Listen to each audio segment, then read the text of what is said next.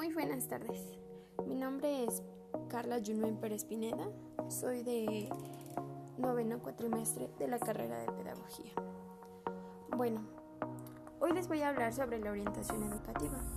La orientación educativa es un área que ha jugado un rol fundamental y súper importante dentro de la educación, tanto básica, media, superior y superior, a lo largo de nuestra historia. Esta tiene el propósito de profundizar en el conocimiento de, de, dicha área y así poder ofrecer un perfil al orientador educativo en general con mejores herramientas y mejores técnicas para el aprendizaje a cada uno de los niveles educativos en México. Todos los profesionales deben orientarse en una ética que regule y conforme el cómo debe de ser la actividad que se realiza.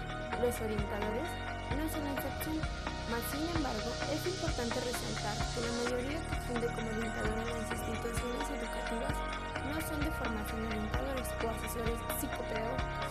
Por el contrario, un gran porcentaje de esta formación psicológica son enfocados a la psicología educativa.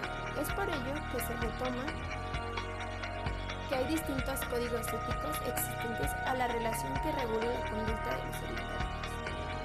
En general, la orientación educativa es una disciplina que estudia y promueve durante toda nuestra vida las capacidades pedagógicas y psicológicas y socioeconómicas del ser humano, con el propósito también de vincular armónicamente su desarrollo personal con el desarrollo social del país. La orientación también es una área que se ha sido que ha ido, perdón, transformando a lo largo de nuestra historia.